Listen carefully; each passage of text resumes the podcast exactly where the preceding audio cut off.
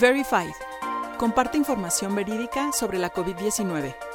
La información salva vidas.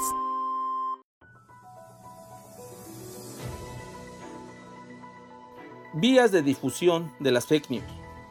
En las cápsulas pasadas hablamos sobre las características que tiene la industria de la desinformación.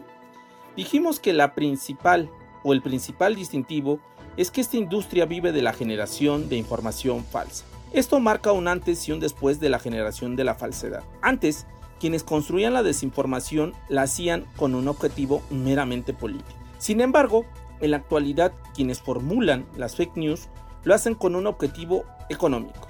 Lo anterior nos sirve para comprender la transformación que tuvo la construcción de la desinformación al poderse construir por cualquier persona. Esto también significó que se liberaron las vías de distribución de la información falsa. Con ello, Internet se convertiría en el espacio idóneo para la distribución de la desinformación digital.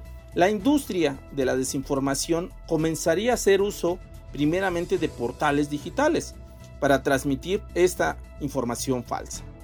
Conforme Internet fue desarrollándose, la industria se iría adaptando. Cuando aparecieran y comenzaran a volverse tendencia el uso de las redes sociodigitales, las fake news se distribuirían por estas vías, siendo estos espacios idóneos para que tuvieran un mayor impacto. En las próximas cápsulas hablaremos del uso que le han dado la industria de la desinformación a cada una de las redes sociales.